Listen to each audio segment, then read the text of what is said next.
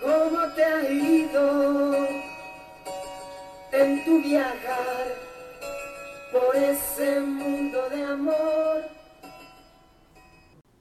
Bienvenidos amigos.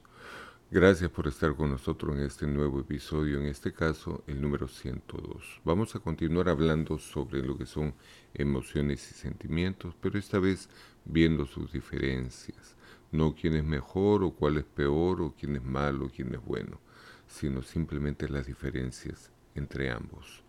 Quiero decirles que también vamos a hablar sobre la clase de sentimientos y emociones y sobre todo las consecuencias de ellas. Sin más, vamos a empezar. Empecemos. Emociones versus sentimientos, por ejemplo. Mientras que las emociones son transitorias con una intensidad mayor, son de menos duración que un sentimiento, que por el contrario son de larga duración, usualmente más complejos y menos intensos, más estables.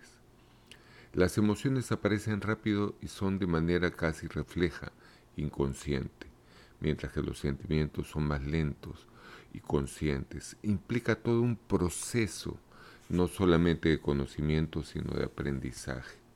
Las emociones normalmente aparecen primero, los sentimientos aparecen después. Recordemos que sin emociones no hay sentimientos, es como lenguaje sin pensamiento no existe y pensamiento sin lenguaje obviamente tampoco. Las Emociones aparecen normalmente como reacciones psicofisiológicas. ¿Por qué decimos psicofisiológica? Porque la psique se manifiesta a través de la emoción, mientras que la parte fisiológica se puede reproducir, por ejemplo, con un exceso de sudoración, temblor de manos, o sea, es completa, total y absolutamente diferente. Mientras que la, em, los sentimientos son de una interpretación a las reacciones emocionales, son más estables, son más serenas. Vamos a listar algunas de las emociones básicas. Todas conocemos la alegría, el enfado, el miedo, la tristeza, la sorpresa, el asco, la confianza, el interés. Todas estas son emociones llamadas básicas. ¿no? Como vemos, estas emociones son las primarias y más comunes en función a la cultura a la que pertenecemos. Y también de la educación emocional que todos tenemos, seas consciente de ella o no, la vida te lleva por diferentes pruebas y caminos y te ha hecho construir una educación emocional, qué tipo de reacción tienes ante determinadas circunstancias.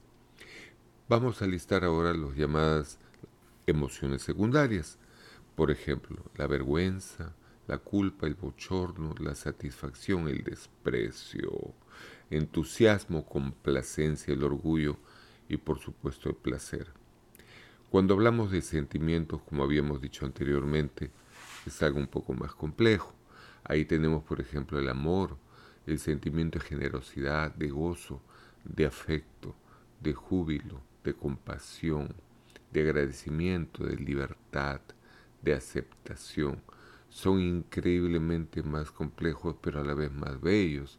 Por ejemplo, el orgullo, la empatía, la honestidad, la humildad, que es una de las más importantes de las que yo personalmente adoro. La autonomía, la serenidad, que te da muchas veces el saberte querido, el saberte amado, también te la da los años. Y la experiencia, sea esta buena o mala, sentimientos de cariño, el respeto, la pasión, la paz. Recordemos que una emoción no causa dolor. La resistencia o la supresión de una emoción sí causa dolor. Frase de Frederick Dodson. Puedes perder inclusive, miren qué interesante, puedes perder la memoria, puedes tener una amnesia, una amnesia anterógrada y aún así conservarás tu capacidad de sentir emociones. Es con estas emociones que reconocerás el amor. Puedes perder la memoria y un ser amado, amado viene y te dice, oye, yo soy tu hijo. Tú no sabes cómo, pero lo sientes, sientes que es verdad. Existen en las nuevas teorías sobre todo fisiológicas, psicológicas, que se sabe que hay tres cerebros. El cerebro obviamente que se encuentra en la cavidad craneal. Existe el cerebro estomacal, casi digestivo, que eh, recordemos que por ejemplo uno de los neurotransmisores más importantes es la serotonina. Adivinen dónde se encuentra el mayor productor de serotonina en los intestinos, en el proceso de digestión, siendo la serotonina la famosa hormona de la paz, de la tranquilidad, de alguna forma de la alegría, se produce allí. Tal vez eso explica por qué tienes ese sentimiento en tus vísceras, en tu estómago. Cuando ves a alguien, cuando vas a una entrevista de trabajo, vas a pasar una circunstancia un poco eh, difícil eh, retadora en tu vida, vas a entender por qué tu estómago siente, ay, mi estómago me fastidia. Bueno, pues ya sabes por qué es, ¿no? Y la tercera, de alguna manera, el tercer cerebro es aquel que le llamamos el intuitivo, que no está ni en el, ni en el cerebro ni en el estómago y normalmente viene del corazón. En la neuroplasticidad cerebral se reconoce este tipo de cerebro y se está haciendo avances impresionantes respecto de eh, la investigación y desarrollo de métodos. Sobre todo, la gente dice normalmente, necesito manejar mis emociones y sentimientos. La verdad es que es casi imposible. Tenemos que tomar en cuenta que cuando algo te apasiona es muy difícil de controlarlo. Lo que puedes hacer en lugar de emplear la, la manipulación o el manejo de emociones y sentimientos es administrar tus emociones. Cuando administras tus emociones te permite tener una apertura de mente, apertura de ojos, que significa ver las cosas diferente, de diferente forma o manera.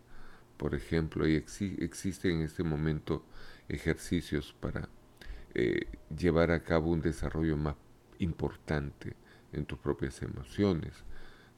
Por ejemplo, usar la mano no dominante, el ejercicio mental y físico. Cuando hablo de ejercicio mental es la lectura, la resolución de, no sé, acertijos, de crucigramas, ¿no?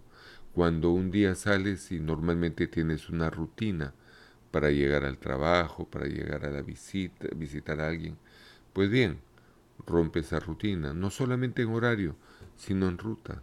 Aunque sea más larga la, el camino, cambia, cambia de ruta. De esa manera vas a establecer una reserva neuronal que al final va a tener que ver con tus emociones y sentimientos. Espero te haya gustado este podcast te pedimos humildemente que le pongas un like, que digas cuánto lo aprecias, si es que esto es así, y si no, no te preocupes. Igual estamos para servirlo. Mi nombre es Moisés Cornejo, me conocen como Checho, me encuentras en las principales plataformas de podcast. Espero verte en una próxima oportunidad. Que Dios te bendiga y que pases un espectacular día.